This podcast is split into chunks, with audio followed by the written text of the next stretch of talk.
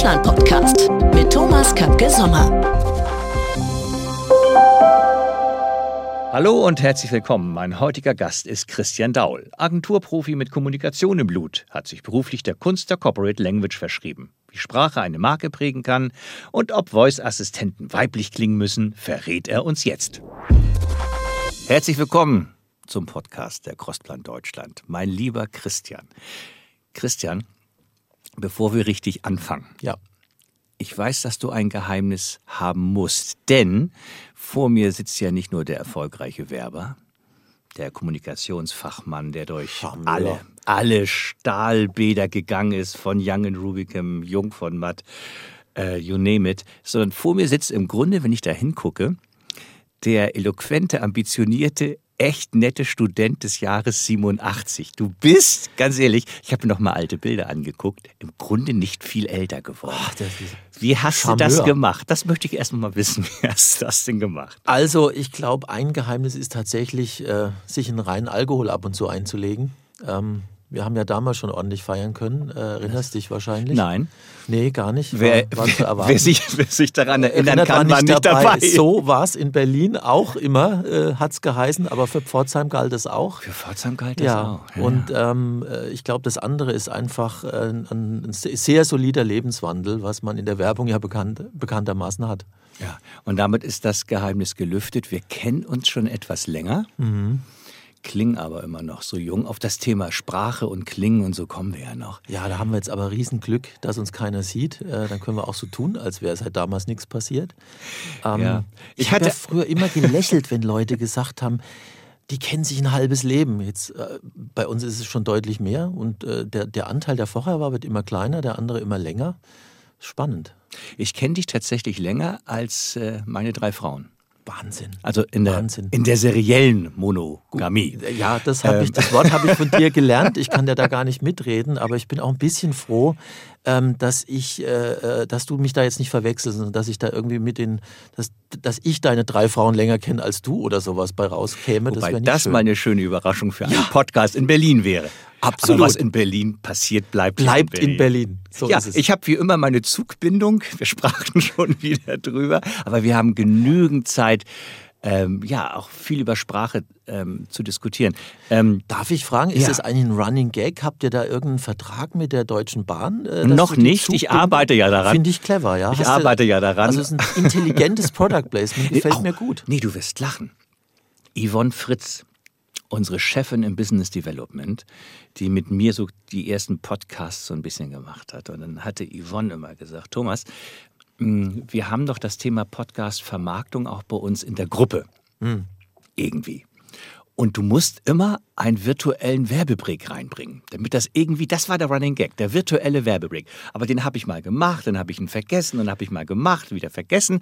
Und jetzt habe ich ja immer über die Bahn gesprochen, aber sehr positiv, ähm, über meine Zugbindung. Und vielleicht ist das die Chance, den virtuellen Werbebreak wieder im Sinne von Targeting ans Volk zu bringen. Ich finde, dann müssen wir jetzt auch das Wort Triebkopfstörung einfach mal da in die Runde werfen, auch wenn es für die Bahn nicht so positiv sein könnte. Nein, ich lasse auch für heute Nachmittag mal das Wort Triebkopfstörung, das hab- haben wir ja beide übernommen von Matthias Pfaff. So ist es. Äh, lassen wir einfach mal so stehen. Ja. Das kann ja mit jedem machen, was er will. Genau, so ist es. Daher Triebkopfstörung. Sprache. Ich kenne dich ja noch aus einer Zeit, in der wir in einer total ja, äh, bilderdominierten Werberwelt uns oft getroffen haben. Ja. Über die verschiedensten Weichen sind wir da zueinander gekommen. Du hast sehr viel große Marken betreut. Du Ja. hast große Marken auch dann aus Agenturperspektive auch geführt sogar. Und dann kam irgendwann, habe ich das so ein bisschen mitbekommen, jetzt ja auch der Switch hinein in das Thema Audio Movement, nenne ich es mal. Audio im Vordergrund, Sprache im Vordergrund und die Bilder ein bisschen an der Seite. Habe ich das richtig mitbekommen?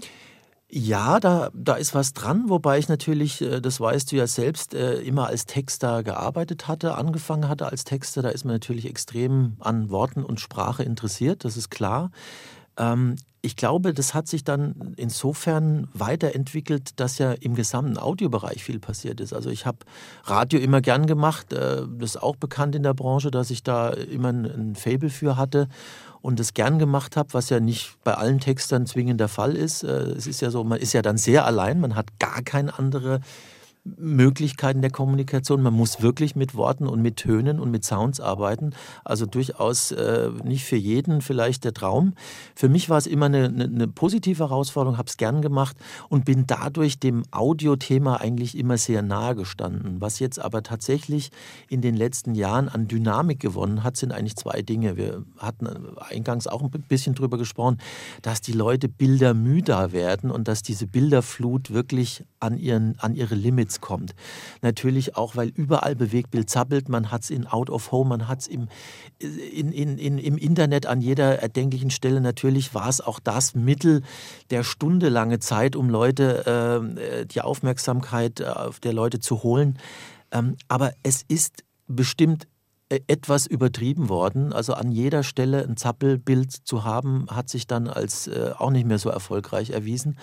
Und wir merken eben jetzt die Gegenbewegung. Deshalb sitzen wir heute da und machen Podcast, weil Podcast wirklich funktioniert. Der, der hat unglaubliche Zulaufquoten und äh, die Zahlen kennst du im Zweifel besser als ich, aber wir beobachten das natürlich genauso und äh, sehen den Trend und machen auch gerne mit und helfen, weil wir daran glauben, dass Leute sich anders mit Marken beschäftigen, wenn es durch den Ohrkanal kommt, ohne visuelle Stimuli und wirklich was sozusagen in Eigenleistung im Gehirn passiert. Da gibt es auch ähm, interessante Erkenntnisse aus der Forschung darüber, dass es tatsächlich eine andere Form von ähm, Hirnarbeit mit sich bringt, wenn man sich was vorstellt, was sozusagen nur auditiv erstmal passiert und dann aber im Kopf dann eben diese berühmten Kinobilder oder was auch immer da äh, dann wirklich passiert. Das äh, kann man ja nur in, in, äh, in Computertomographen letztendlich sehen. Ähm, aber es, es ist der eine Punkt. Der zweite, äh, Thomas, ist, dass ähm, äh, logischerweise durch die Sprachassistenten und durch das Thema Voice und Sprache als nächstes großes Interface ähm, nach Wischen und Pinzette und äh, was wir da alles für Griffe lernen mussten, ist ja Sprache viel natürlicher. Äh, hat uns die Natur gegeben. Mit, mit Kleinkindalter äh, kriegt man sozusagen mit, dass man damit was erreichen kann. Und wenn es nur äh, die, die Aufmerksamkeit der, der Mutter ist, aber es funktioniert und das prägt uns und ohne Sprache wären wir nichts.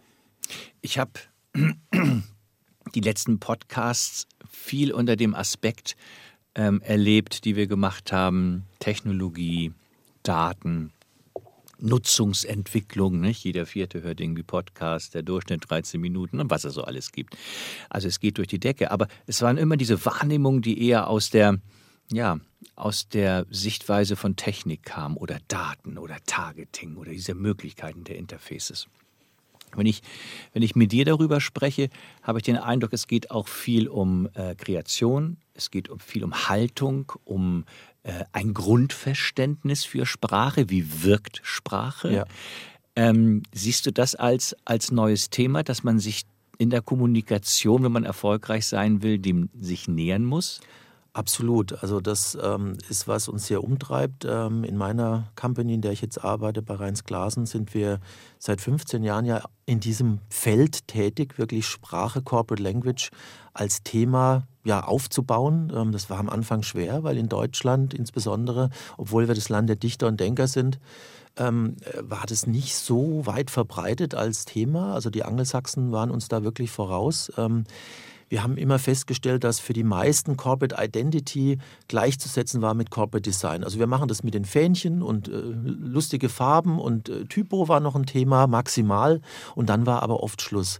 Und wie man über eine Marke spricht, wie eine Firma, wie ein Unternehmen sich artikuliert, welche welche Worte es verwendet, welche Worte es vielleicht nicht verwendet, auch sehr bewusst, auch in Abgrenzung zu anderen. Dieses Bewusstsein ist eigentlich viel zu kurz gekommen. Gibt es jetzt Unternehmen, die aktiv auf euch zukommen und diesen Bedarf schon für sich erkannt haben, also aus dem bestehenden Kundenbestand? Oder führt ihr Gespräche mit Unternehmen, die sich dem jetzt nähern? Wie muss ich mir das vorstellen? Also beides findet statt. Wir haben natürlich äh, Gott sei Dank auch schon ganz, äh, ganz früh Firmen gehabt, die da ein hohes Bewusstsein äh, an den Tag gelegt haben. Ähm, beispielsweise Siemens ähm, hat äh, mit uns eine Corporate Language entwickelt vor einigen Jahren. Ähm, da war eben das ein ganz klares Mandat, auch äh, von, von ganz oben, also vom Vorstand, der sagte, äh, das ist uns wichtig, wir müssen weltweit Siemens äh, als Marke mit einer Sprache versehen. Die Mitarbeiter sollen global wissen, welche Werte hinter dem Unternehmen stecken und dass äh, Ingenuity for, for Life eben wirklich eine ganz äh, klare Dimension bekommt, die sich durch die Firma durchzieht.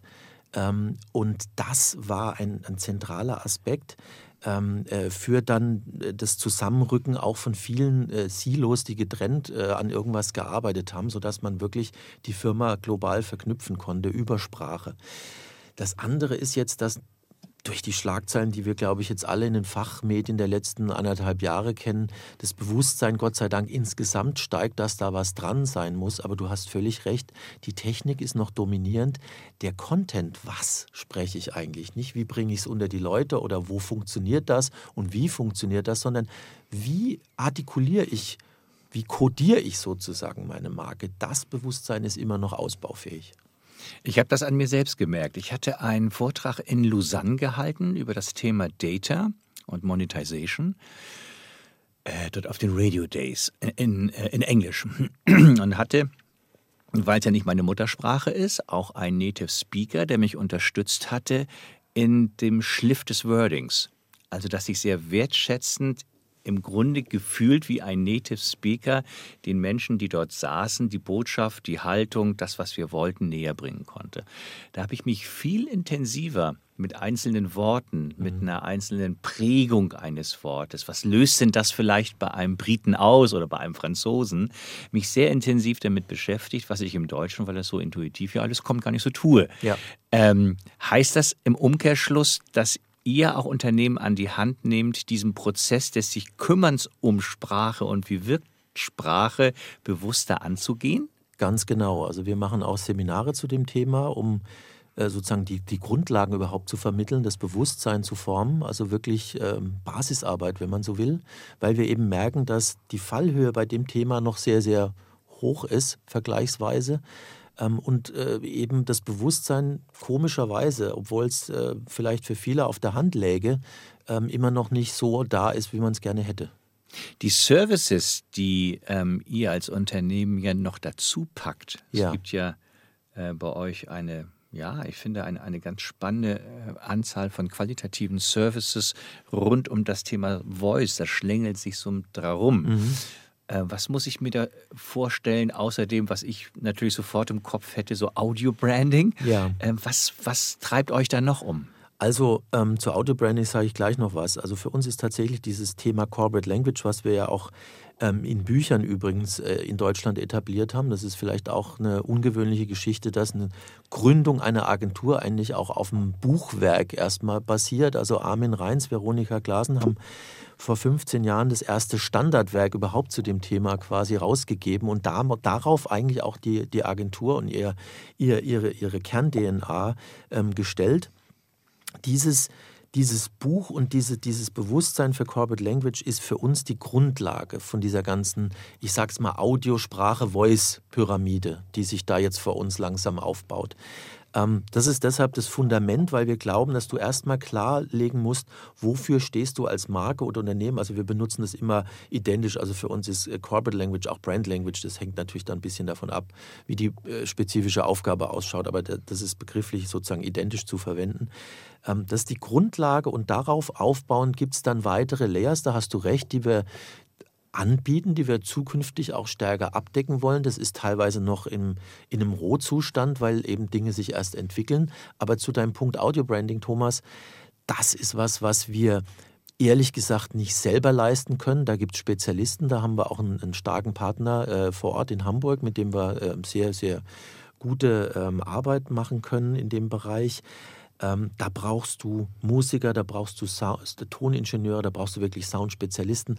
Das, das sind wir nicht, das wollen wir auch nicht sein. Wo wir aber mitsprechen wollen, ist natürlich bei dem ganzen Thema, wie bringe ich eine Sprache dann zum Klingen? Also sprich, was für eine Stimme steckt dann dahinter. Also das Recording bzw. die Auswahl äh, des Sprechers oder der Sprecherin ist uns natürlich schon wichtig, denn wenn man bestimmte Wordings im Kopf hat oder gar ganze Texte schreibt, dann hat man eigentlich als Urheber, als Autor immer auch ein bisschen im Hinterkopf, wie soll das dann klingen? Das fällt mir immer wieder auf, wenn ich äh, wunderbare Spielfilme in verschiedenen Sprachen höre dass die Prägung des deutschen Sprechers wiederum, mhm. der vielleicht bei mir mit 12, 13 Jahren zum ersten Mal aufgetaucht ist und dann gehört habe, auf einmal so stark ist, wenn ich es in einer anderen Sprache mit einer anderen Stimme höre, kann ich Bruce Willis diese Brutalität, diese Härte nicht mehr abnehmen. Das ab, ist leider so. Ab, absolut gutes Beispiel. Äh, mir ging es gerade dieser Tage so, wie ich äh, Leonardo DiCaprio äh, hörte im O-Ton, was mir tatsächlich noch nicht so oft widerfahren ist, weil er gerade so einen Umweltfilm produziert hat, also einen Klimafilm Ice on Fire heißt ja, glaube ich. Und da habe ich eben äh, Muster, Geschmacksproben sozusagen von seiner Originalstimme, die natürlich auch sehr getragen, weil ernstes Thema, eine komplett andere Wirkung. Also der ist ja viel tiefer, viel seriöser, viel, viel knackiger, als er in der, in der deutschen äh, Version je war. Also da war ich wirklich äh, erstmal total irritiert. Und das ist genau das, the power of Audio. Du kannst es in die eine Richtung bringen oder in die andere, aber eigentlich ist nur eine die richtigere wahrscheinlich. Höchstwahrscheinlich. Aber wo geht denn da die Reise hin? Ich denke jetzt an Connected Car. Ja. Und äh, heute schon haben wir ja in unseren Autos die Möglichkeit, zum Beispiel die Sprache zu ändern, also die die Fremdsprache, wenn es ums Navi geht. Ja. Wir können ja auch zwischen Mann und Frau wählen. Ja. Interessanterweise bei uns im Radio ist es ja so, dass Nachrichten zu 95 Prozent von Männern gesprochen mhm. werden. Mhm. Immer der Glaube daran ist seriöser, ist verbindlicher. Ja. War, im Fernsehen, war im Fernsehen schon so. War ja. im Fernsehen schon so. Ähm, das sind sicherlich auch auf der einen Seite tradierte Geschichten, aber auf der anderen Seite kann ja auch was Wahres dran sein. Was glaubst du, wo geht denn da die Reise hin? Werden wir uns die individuelle Sprachzusammensetzung irgendwann wählen können? Oder macht das jemand für uns? Oder was kommt da auf uns zu? Also wenn es jetzt um die, die Frage der, der Stimme geht, ist es eine ganz interessante Entwicklung. Also zum einen tatsächlich die Assistentinnen, die wir ja alle kennen, die sind ja derzeit fast ausschließlich Frauen. Also ob Cortana, ob Siri, ähm, ob ähm, Alexa oder Google Home, es, es tönt immer eindeutig weiblich. Das wurde auch in der Marktforschung, in der, im Research wirklich so gewünscht. Also das war ein eindeutiges Mandat, sonst hätten sich nicht alle in eine Richtung ähm, bewegt. Aber das wird jetzt natürlich auch schon so ein bisschen hinterfragt, ne? weil da auch unter Umständen Frauenbilder als Assistentin mitschwingen. Ähm, das wird sehr, sehr kritisch gesehen. Da gibt es auch schon äh, entsprechende ja, Manifeste, die da dagegen gehen. Und eine ganz spannende Entwicklung, die mich selber wirklich sehr, sehr fasziniert hat, war von einer von einer dänischen Firma, die eigentlich ähm, äh, das Thema völlig neu angegangen ist und gesagt hat, wir haben doch mit diesen Assistentinnen oder mit den Assistenten zum ersten Mal die Möglichkeit, uns überhaupt nicht entscheiden zu müssen, was für ein Geschlecht es ist. Das heißt, wir nehmen eine künstliche Stimme, wir pitchen die in ein Mittelfeld, was weder Mann noch Frau ist und haben damit eine neutrale an, durchaus angenehme, ja, die mag für erst, fürs erste, für unser erstes äh, Hören etwas befremdlich klingen, weil man das nicht so kennt. Aber es gibt dieses Muster schon im, im Web zu hören.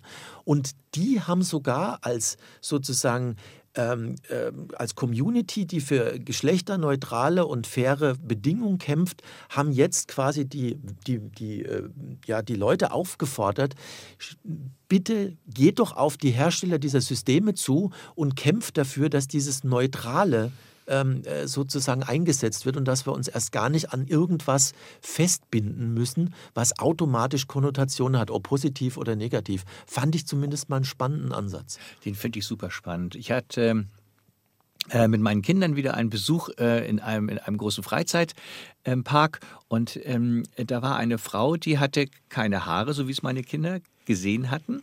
Und für die war das so ein weil sie das ja nicht kannten, mhm. äh, etwas Neues, aber ja. es war nicht befremdlich, sondern das war etwas Neues und ich sagte, ja, vielleicht ist es selbst gewählt oder ist eine andere Geschichte. Aber die haben das innerhalb von Sekunden dann nicht ähm, negativ bewertet, mhm. kleine Menschen, ähm, sehr vorteilsfrei. Und das war für die sofort okay, aha, gibt's auch. Ja. Nächstes. Ja. Ich kann mir das super gut vorstellen, dass die Generation, die jetzt nachwächst, die natürlich die Handys benutzt und so weiter, die sich damit auseinandersetzt, vielleicht mit so einer Stimme anders sozialisiert wird, als wir beiden, die vielleicht in links oder rechts ähm, sozialisiert sind, männlich oder weiblich. Aber alles, was danach kommt, ist vielleicht ähm, eine Option, Genau. es sehr positiv zu nehmen. Genau. Und das äh, ist quasi das, äh, das Plädoyer auch von diesem Hersteller dieser Stimme, der sagt, wir müssen doch uns darüber im Klaren sein, dass wir damit für die Zukunft ganz, ganz äh, trag, äh, äh, äh, mächtige Aussagen treffen, Tra Tragweite äh, produzieren äh, in dem Verständnis von, von Geschlechtern und Rollen. Und wir müssen dem vielleicht ganz anders Rechnung tragen. Und deshalb das Plädoyer, lasst uns jetzt quasi auf neutral schalten. Wir können es zum ersten Mal in der Menschheitsgeschichte und müssen uns gar nicht auf irgendwas festlegen. Total spannender Ansatz.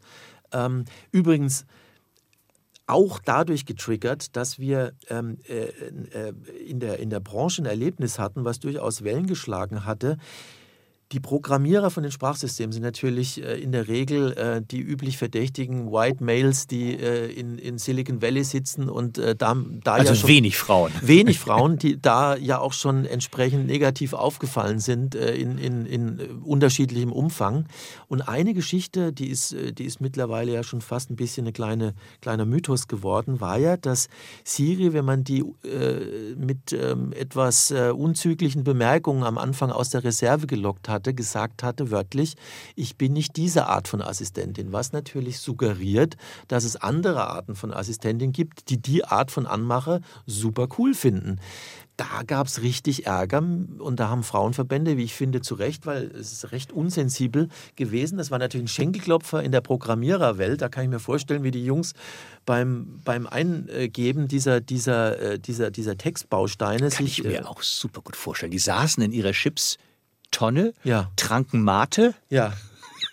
Genau. saßen im Dunkeln. Mate, vielleicht auch das ein oder andere Badweiser, was mit Mate ja fast gleichzusetzen wäre. Absolut. Und hatten, äh, es war schon Tag, aber Ja. die Vorhänge waren zu.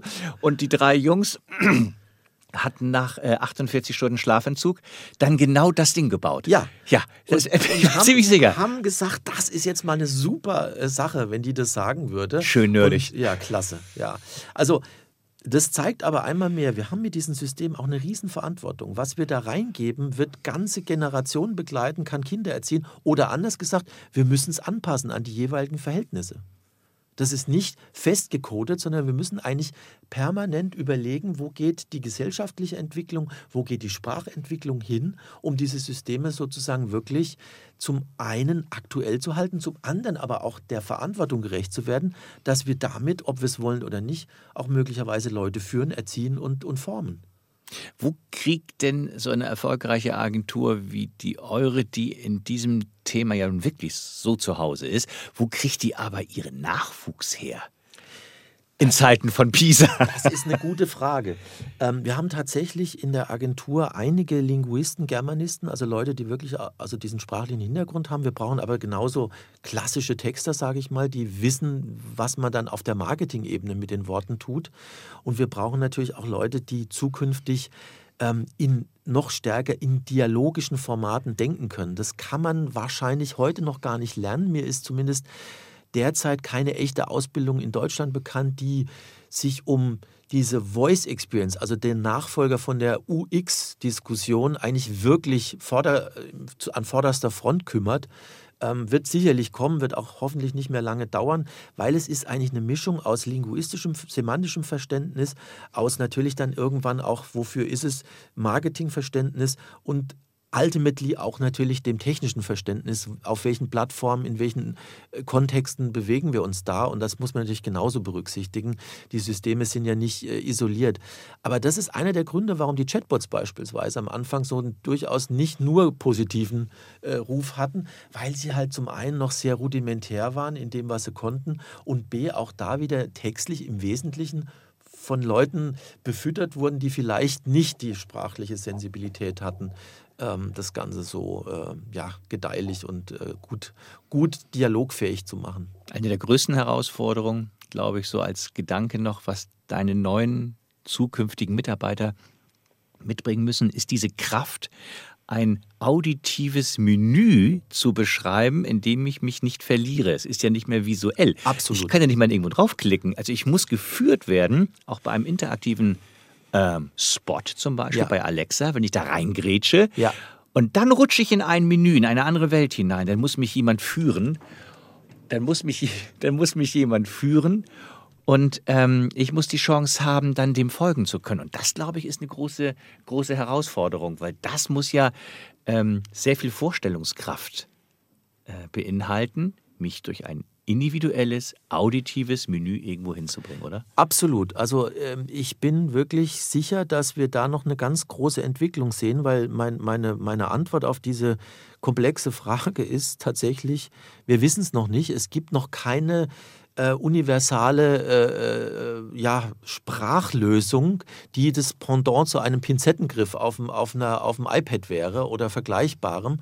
Ähm, wir haben sie noch nicht entwickelt. Also sie sind noch nicht da, außer vielleicht Skip weiter oder äh, tiefer. Äh, Man, man, man muss sich natürlich navigational bewegen können, aber auch da muss man ehrlich sein, das hat natürlich Limitationen. Also Audio kann viel, aber hat natürlich auch seine äh, Begrenzung und äh, logischerweise ist eine, eine, eine Orientierung, wie, wie der Name schon sagt, eine optische Geschichte. Orientierung geht im Wesentlichen über Auge. Das, glaube ich, kann, kann jeder sofort nachvollziehen. Ähm, natürlich kann ich auch mit dem Ohr so ein bisschen peilen und Hunde können es deu deutlich besser als Menschen. Aber wir werden ähm, sicherlich äh, noch sehen müssen, wie sich da Begrifflichkeiten, Codes, ähm, Audiosignale rausbilden, die dann eben diese Navigation zumindest äh, für alle verständlich nachvollziehen lassen. Ich habe heute eine Menge gelernt über dieses Thema und ich weiß, wo ich auf jeden Fall deine Unterstützung mir mal holen werde. Und zwar sind wir jetzt gefordert im Rahmen von DSGVO, E-Privacy, all dem, was auf uns zukommt, mit unseren, mit unseren Usern ähm, zusammen und den Publishern äh, Boxen zu entwickeln, wo jemand sein Opt-in gibt oder nicht. Und das ist natürlich Sprache. Ich lese etwas. Ja. Also möchte ich ein Content konsumieren über ein Opt-in und nicht. Und dann bin ich der festen Überzeugung, es gibt zwar von der IOB bestimmte na, Ideen, wie man so etwas schreiben könnte, aber ich glaube, eine Agentur wie die eure könnte mit zwei, drei vielleicht ähm, empathischeren Sätzen oder Worte, die man weglässt, Menschen überzeugen, ein Opt-in zu geben, um ein Content zu nutzen. Das ist, glaube ich, die nächste große Herausforderung, Ja. die kommt. Absolut. Also wir haben vergleichbare Aufgaben tatsächlich auch schon gemacht. Vielleicht nicht äh, für, für genau den Fall, den du schilderst, aber wir haben beispielsweise Rechnungen überarbeitet von, von Unternehmen, die für die Leute nachher viel verständlicher waren, sodass in dem Unternehmen viel weniger Nachfragen waren von außen. Also Call-ins, die gesagt haben, ich verstehe die Rechnung nicht, haben teilweise um 20, 30 Prozent nachgelassen, was wiederum eine sehr monetäre Dimension ist, äh, wo man eben sieht, dass solche Sprachübungen, die von vielen vielleicht als, naja, nice to have gesehen werden, extrem interessant sein können, auch auf der wirtschaftlichen Seite und umgekehrt in Zeiten von Voice als Interface eigentlich nicht mehr nice to have, sondern need to have sind. Ein traumhaftes Schlusswort. Ich habe sehr viel Spaß gehabt. Ich auch, danke Ich habe Thomas. wirklich sehr viel Spaß gehabt und ich würde mich wirklich freuen, wenn wir in absehbarer Zeit das nochmal vertiefen, weil all meine Gesellschafter, all meine Schwesterfirmen, die hier so sind, die haben jetzt mit Sprache noch intensiver zu tun und ich glaube, da haben wir den einen oder anderen Punkt, den wir noch machen können. Das äh, wär, wär, wäre auch ein schönes Thema für mich, ähm, was du da sagst. Und ich würde auch nächstes Mal noch gerne was zum Thema Suche mit Sprache Gerne. erzählen, weil das wird ein ganz spannendes Feld. Weißt du was? Das machen wir. Wir sprechen über Suche und Sprache. Gut. Das nächste Feld. Super. Herzlichen Dank, mein Lieber. Gerne. Und äh, komm gut. Wo musst du heute hin? Ich bleibe in Berlin erstmal. Ja, Heimspiel. Ja, genau. Denn äh, viel Spaß in Berlin. Ja, danke. Ich, brauche keine Zugbindung. Ja, ich muss wieder nach Hamburg. Ja. Also alles Gute. Danke, Christian, Ja, nochmal. hat Spaß gemacht. Danke auch. Ich auch. Bis dann. Ciao. Das war der Crossplan Deutschland Podcast mit Thomas Kapke Sommer.